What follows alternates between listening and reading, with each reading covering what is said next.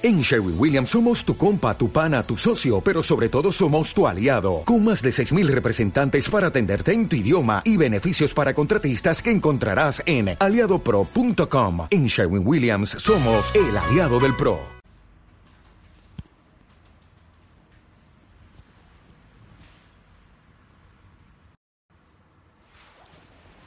Hola, ¿qué tal? Eh, bueno, siempre me pasa que no sé muy bien si estáis por ahí o no. Sí, os estáis uniendo unos cuantos. Vale. Bueno, pues nada, muchas gracias por estar ahí. Eh, como dije la otra vez, gracias a los que nos seguís en 5W. Y voy a intentar resumir un poco, hola, mm, lo imposible, que re- resumir un poco lo que está pasando en Sudán del Sur y por qué está pasando. Eh, hasta que empecéis a disparar, os voy, os voy explicando. Eh, Son del Sur otra vez está eh, metida en el pozo. Otra vez es un poco engañoso, porque es verdad que eh, el- entre el 7, el 6, 7 de julio de hace menos de un mes y el 10 hubo combates muy bestias en, en Yuba, en la capital, pero la guerra ya estaba pasando en el país. Las matanzas, las violaciones ocurrían, lo que pasa es que en sitios, pues en zonas rurales o en el norte sobre todo, y no tanto en la capital. En la capital se desencadena porque vuelve eh, o se concentran o se, reúnen en, en la capital Salva Kiir, que es el presidente de etnia dinka, que es la principal del país, y eh, Riek Machar, que es el vicepresidente. Están peleados desde eh, finales do- 2013, ahí es unos meses antes Kiir había echado a- al vicepresidente, al líder de los Nuer, y poco después se desencadenó eh, una matanza, sobre todo de Nuers, en la capital. El Salva Kiir alegó que era un golpe de Estado o que era un intento de golpe de Estado. Eso sonará de algo de hace poco, ¿no? En, en, Turquía, por ejemplo. Eh, alegó que, que intentaba un golpe de Estado y arrasó con todo lo que pudo. Se hizo, hizo servir la policía y los soldados que eran de su, de su cuerda. Eh, desde entonces, desde finales del 2013, la situación estaba mal, pero había negociaciones de paz, se hizo eh, un acuerdo de paz y ese acuerdo mm, salta por los aires, como os decía, en, pues hace menos de un mes, eh, 6, eh, 7 de julio. eh, bueno, una suerte de trifulca entre los eh, seguidores de Kir. eh, parece que en un checkpoint desencadena eh, esa violencia, pero bueno, eh, la verdad es que todo el mundo decía que estaba eh, cantado, porque traer a los dos líderes a Yuba y a sus milicias armadas eh, con una desconfianza brutal eh, solo podía acabar en, en algo así. Así que la situación fue, fue que se desencadenó unas eh, matanzas, diría yo, más de 300, unos 300 muertos, por lo menos 120 violaciones, podrían ser más y sobre todo, eh, podrían ser más y sobre todo miles de desplazados, mucha gente que ha, que ha perdido su hogar otra vez. Y no solo lo que pasa en Yuba, sino que lo que pasa en Yuba ha pasado o se ha contagiado a otras zonas, aparte de las que ya había eh, en, en otros sitios, las provincias del sur, Ecuatoria, eh, están otra vez eh, con las armas en las manos, hay muchas, muchas peleas.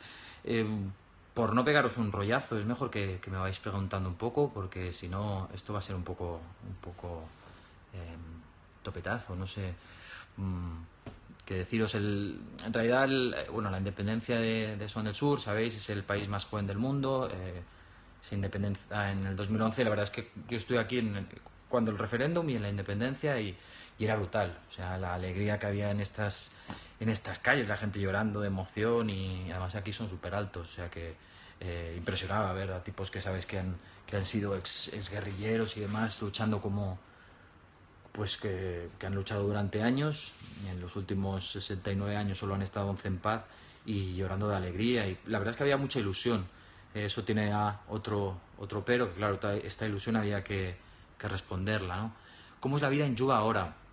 pues la vida en Yuba ahora mismo la verdad es que es calmada para la gran mayoría ves eh, muchos soldados ves muchos agujeros de bala en algunas zonas donde hubo combates, pero la verdad es que es que calmada. Eh, Hay no, no tanta gente como antes caminando por las calles, pero hay gente. Pero después también está la otra cara de la moneda, que son los campos de desplazados, donde la gente ha huido. Hay más o menos unos 12.000 eh, des- desplazados ahora mismo en Yuba. Es una ciudad de aproximadamente 300.000 personas, o sea que hay bastante gente que vive en, en campamentos, en, en, eh, sí, en tiendas, en iglús les llamo yo, pero son una especie de, medio cañón em, hecho con ramas y con algunas, con algunas, em, algunos plásticos. ¿Cuál es la situación de los desplazados en Uganda? Pues la situación de los desplazados en Uganda es eh, desesperada en ese sentido. La gente tiene mucho miedo, están en el, en el sur eh, habiendo muchos combates y llegaban, ahora mismo llegan 4.000 al día. La situación que yo me encontré allí, porque estuve la semana pasada, saludos desde Colombia, me dicen, hola, eh, yo lo que vi allí es que sobre todo habían visto de todo, matanzas, violaciones y una cosa que inquietaba bastante es que no había apenas eh, niños eh, de más de 10 años. Veías, la mayoría eran mujeres y niños pequeños y me decían que a los niños a partir de 9, 10 años los estaban reclutando para, para convertirse en niños soldado. La verdad es que es que es muy creíble porque el hecho de no verlos, el hecho de que todo el mundo dijera que todo está todas las facciones, las milicias del sur también se están rearmando y sobre todo eso, eh, matanzas, les habían robado todo, eh, además muy indiscriminadamente esas, esas matanzas contra, contra civiles. ¿Hay alguna intervención extranjera? ¿Quién apoya al presi o al vice? Eh, bueno, sí, sí que hay una, una, misión de las Naciones Unidas, la UNMIS, eh, y aquí lo que pasa es que se les critica que no están haciendo suficiente. De hecho, eh, estas violaciones que decía que han pasado en estas tres últimas semanas, ha habido acusaciones muy duras de que se han producido en algunas a, escasos metros de, zonas de cascos azules.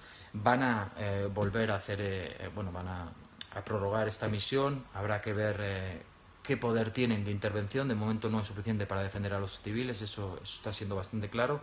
Y después la Unión Africana está negociando para enviar a tropas, es algo que Salva Kiir, el presidente, eh, se niega. O más que tropas, una intervención para pacificar de alguna manera o para eh, intermediar entre las dos facciones principales, que son los Nuers y los, y los Dinkas. Pero Aquí me molaría matizar que no es eh, solo una cuestión de, estos dos grupos, que no, que no etnias, eh, sino que hay ahora mismo unas 40 milicias en, en Son del Sur y hay eh, varios, varios enfrentamientos que ni siquiera tienen demasiado que ver con el tema principal. Hay algunos que sí, que otras etnias se han unido a una de las dos partes, sobre todo a la Nuer, pero también hay otras que no. Hay unos, hay unos grupos, por ejemplo, que luchan, que se llaman los Arrow Boys en el sur, que luchan contra el, Lord Resistance Army, el, ejército de, resistencia del Señor, que, quieren imponer los diez mandamientos. La parte eh, eh, suroeste y estos no tienen nada que ver y en cambio eso sí que lógicamente provoca eh,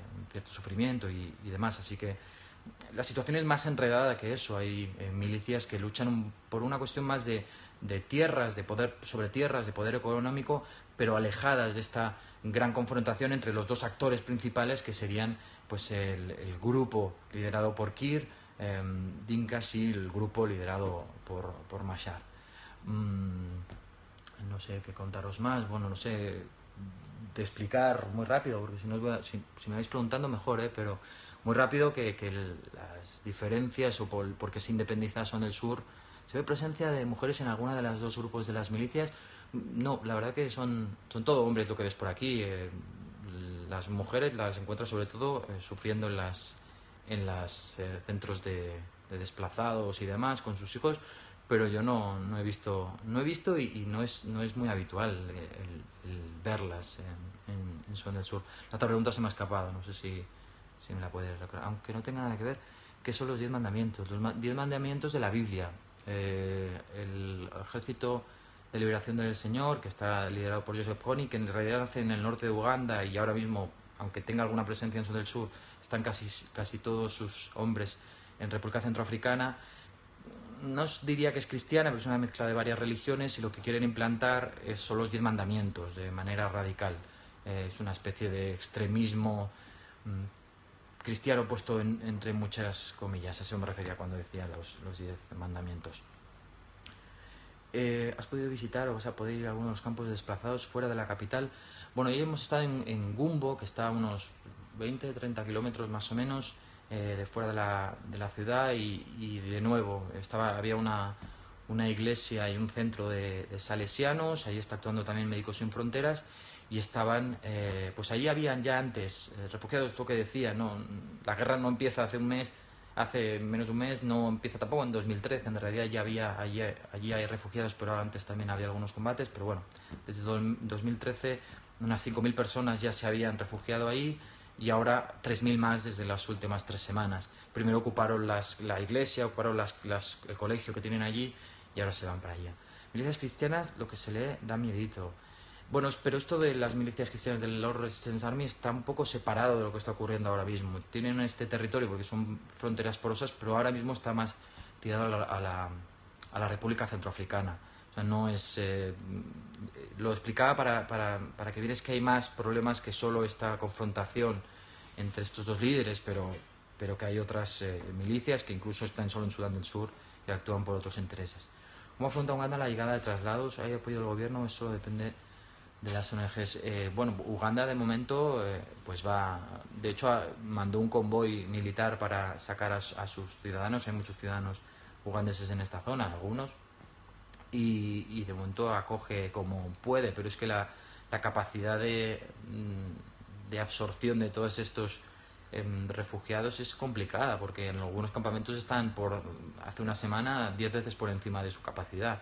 Estamos hablando de de un desborde total, 4.000 personas, pocos medios, así que, así que es complicado. Además, Uganda ha participado en esta, en, esta contienda, tomó partido por eh, Salva Kiir, por el gobierno, y de hecho no probablemente no cae la capital en manos de los eh, de Mashar y sus Nuer porque, porque está en Uganda, que es un ejército más desarrollado y les, les defiende. Así que toman un partido y ahora mismo tienen un poco de miedo por, subir la carretera que va de Nimule a Yuba porque si a los ugandeses les atacan y de hecho incluso nacionales me decían que tenían un poco de miedo de pasar por esa carretera. ¿Has podido percibir cómo ve el futuro de Sudán del Sur la población local?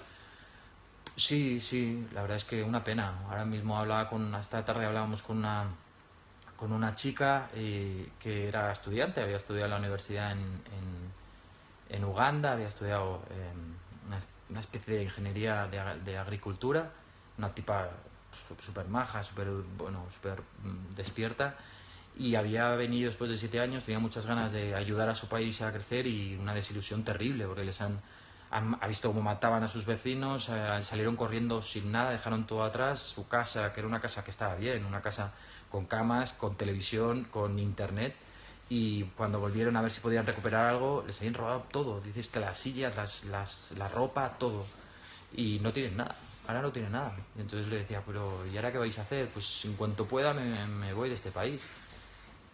Y, es, y es, así, o sea, ves mucha desilusión y sobre todo ya poca confianza en que en el futuro vaya mejor, porque cuando lo parecía, pues no, no, se ha, no se ha producido. En el 2011 parecía que después de 22 años de la última guerra civil, pero casi cuatro décadas, en los últimos 60 años de, guerra, joder, la independencia daba una posibilidad ¿no? de, crear un Estado nuevo. De hecho, la gente llega, el boom económico, eh, se utiliza mucho dinero, se malgasta mucho dinero también.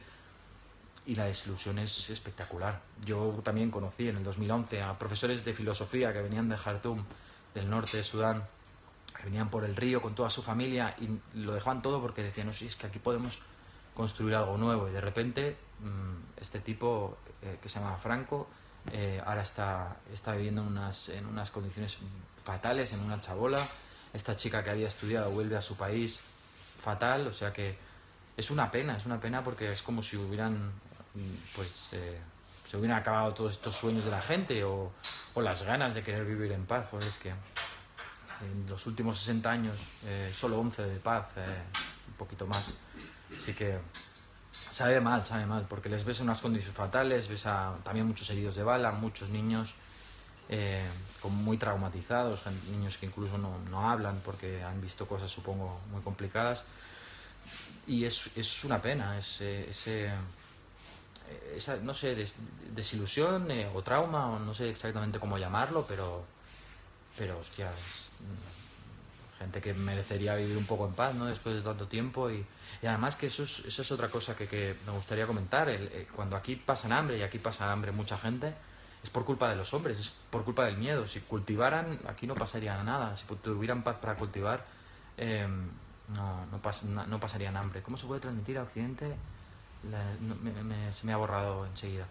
Aparte de petróleo, ¿hay algún otro recurso que pueda ser objetivo para dominar el, El país, mm, bueno, los recursos, si, le, si llamamos recursos al poder, a la influencia de las élites locales, sí le podríamos llamar ese recurso, el petróleo y después la fertilidad de las, las tierras también, pero bueno, el petróleo sería su, su principal. Así que ahí, ahí, ahí veríamos. Etiopía apoya alguna facción. Bueno, todas las, eh, toda la zona, toda la región está apoyando a alguno u otro. Entonces, eh, desde Sudán, que, le, que quiere la inestabilidad, es principalmente el, principal, em, el principal actor que quiere malmeter, incluso intenta enfrentar, pero es algo que ya hizo en el pasado. Eritrea quiere que la situación esté desestabilizada porque está cerca de Etiopía. Eh, ¿Cómo vive la población la presencia de los cascos azules? Mm, pues la, presencia de los cascos azules, la verdad es que yo creo con un poco de desconfianza. Eso lo encuentro bastante en África, que no eh, cuando han tienen que protegerles, eh, por ejemplo aquí muchos se quejaban de que de que no, abrieron las, pues, las puertas rápido, no les defendieron.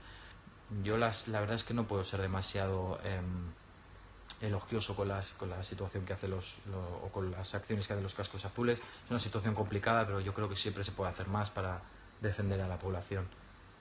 Así que esta pregunta ya que era una, cosa similar de los cascos azules. La presencia es, es, grande, hay muchas armas, entiendo que hay un riesgo de, morir si te enfrentas a gente que te está disparando, eh, además que saben, que saben mmm, guerrear, llevan mucho tiempo, pero creo que lo principal en este tipo de mandatos es poder proteger a la, población civil, es algo que no, que no, está, no se está cumpliendo siempre. Así que complicado. Este país es un país complicado en, en, varios sentidos, pero ahí no se está haciendo todo lo que se podría hacer. ¿Cómo crees que podemos ayudar desde Europa? Eh, pues eh, bueno, es, es, que es complicado. Yo la verdad es que no tengo una varita mágica para saber eh, cómo se puede hacer, pero al menos saber lo que está ocurriendo me parece que es, indispensable.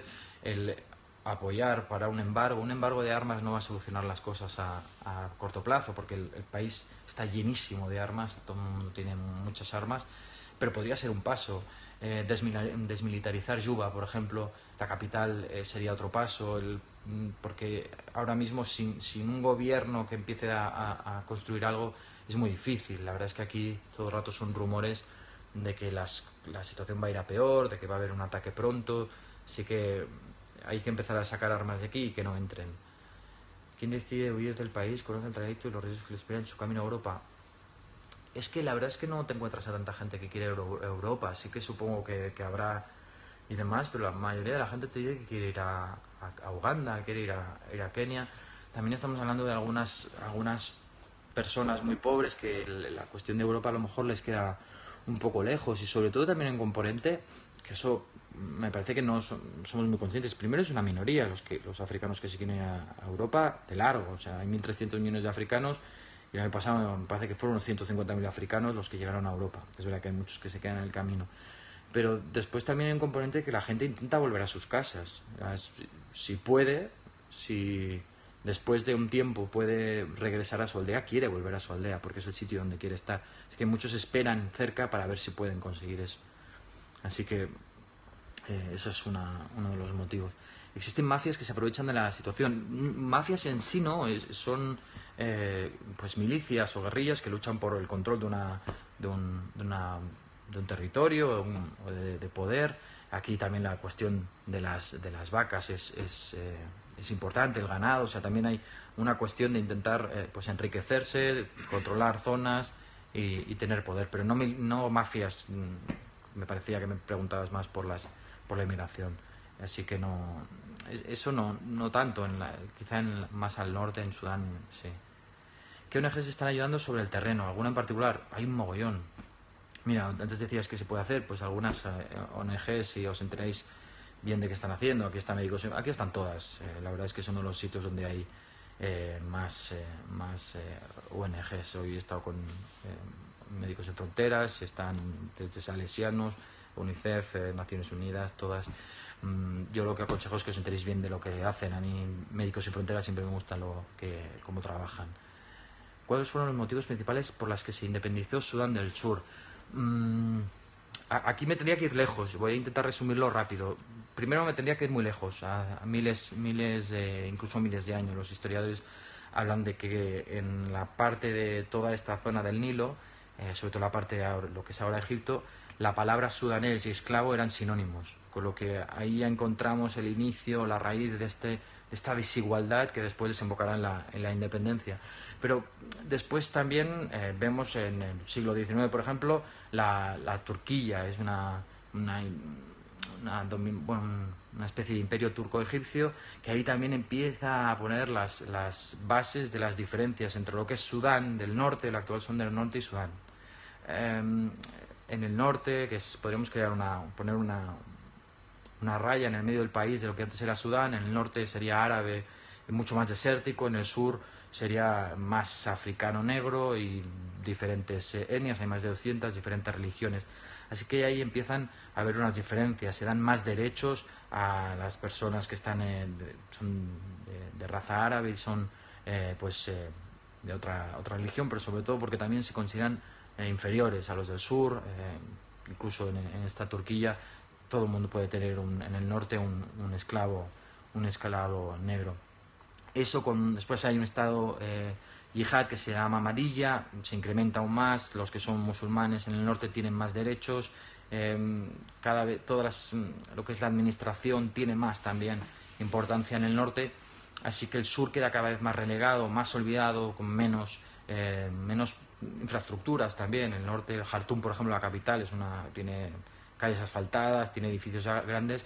Sudán, que es el tamaño de Francia más o menos, ahora mismo tiene 300 kilómetros de carreteras asfaltadas. O sea, nada. Hay sitios donde no se puede eh, llegar, sitios donde para llevar comida tienen que tirarla desde una, una avioneta.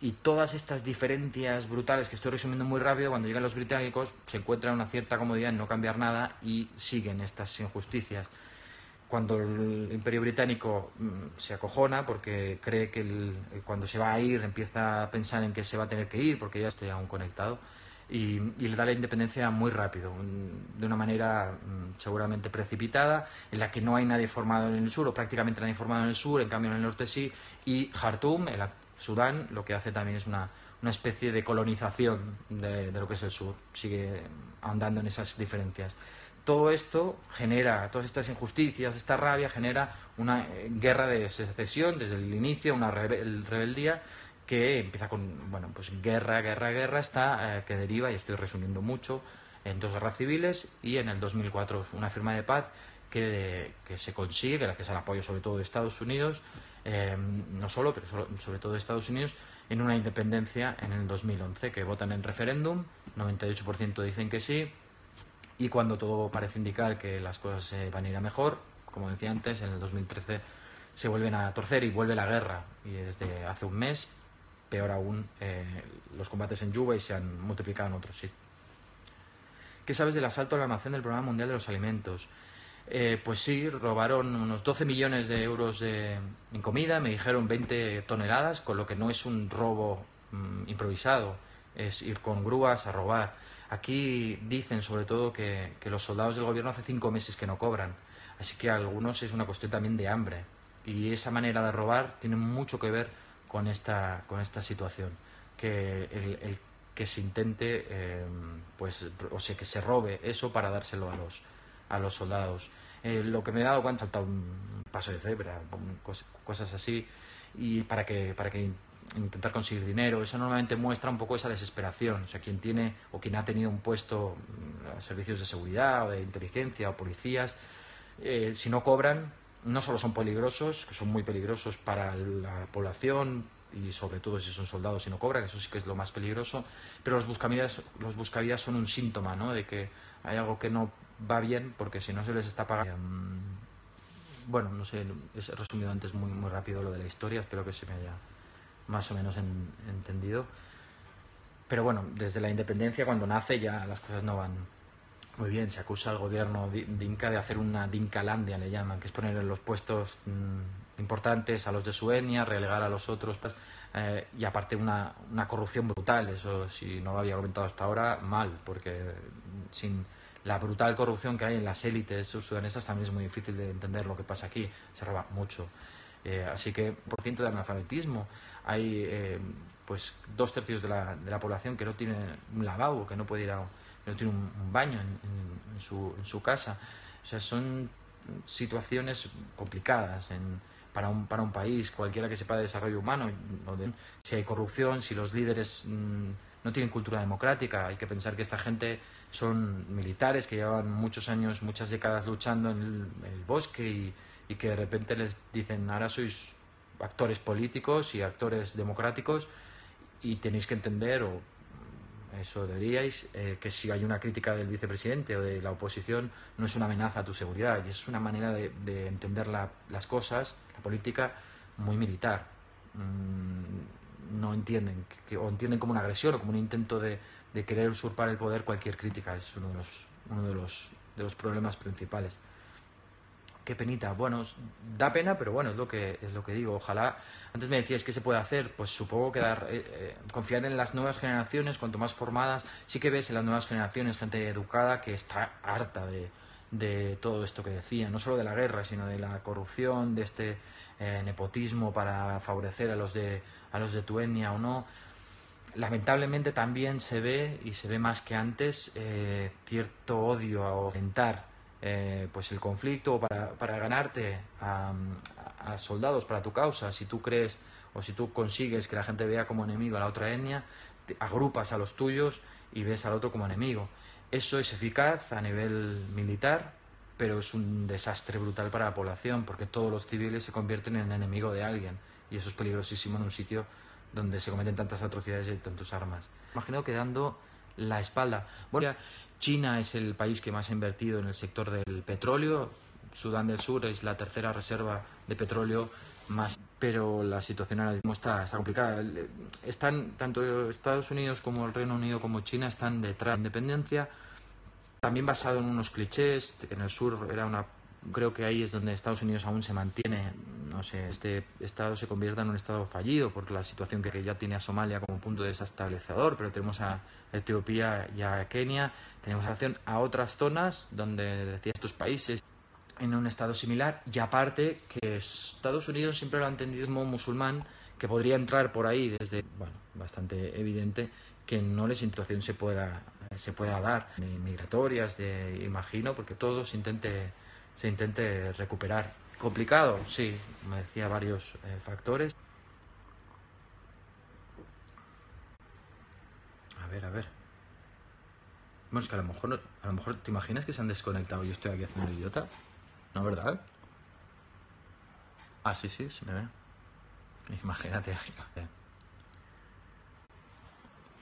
Sí, y los, por ejemplo, Kenia ayer hizo una entrevista en la televisión nacional a Salva Kiir y hoy a Mashar. O sea, ayer estuve en el Ogali House, que es un hotel donde se, concentran varios periodistas, si no me equivoco. Estuvo eh, periodistas belgas, periodistas americanos, de cualquier... Trump, he dicho, qué bien. ¿eh? Si tal, yo creo que en del Sur, dentro del olvido, tiene... Sí que, bueno, mucho por hacer, mucho por hablar, pero más a nivel nacional un poco rojas eh, hace unos meses, pero desde allí. La verdad es que hay mucho rumor de lo que va a pasar, que se están reuniendo un montón de tropas de, lideradas por Mashar a las afueras de Yuba y asaltarán en cualquier momento. La gente tiene mucho miedo. La calma que comentaba antes es una tensión de no saber qué va a pasar. Y dentro de... Em, porque el... O sea, Kira ha hecho varias cosas, o sea, también hacer nuevos, nuevos conflictos o reabrir nuevos conflictos, incluso los nuevos, luchando porque consideran una agresión alentado una nueva, una nueva rebelión, así que mm, hay mucha gente detrás y muchos seguidores, así que os entera, hostia, lo siento, se corta todo el rato, me lee. Bueno, muchas gracias por, por estar ahí, ahí, aunque se me corte, porque veo que hay unos cuantos resistéis de Sudán del Sur, de que hay eh, bueno, violaciones masivas y se está utilizando... La violación no es algo nuevo, la verdad es que llevan meses y años con el tema de las violaciones no sé. Sí, me, me pones, pongo tweet y te anuncio que, sí. Sí, me da la sensación de que, no puede. O preguntaré otras cosas que no sean Sudán del Sur, yo que sé, a lo mejor os interesa otro tema de África.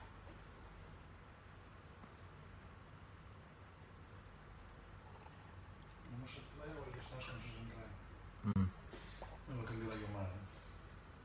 Marta me dice de seguir en Twitter. A ver si. Si que tenéis alguna duda más, no sé, o cualquier cosa, mm, me conecto al Twitter porque vamos a, a volver a lanzar el siguiente número y demás. Y nada, muchas gracias por, por andar.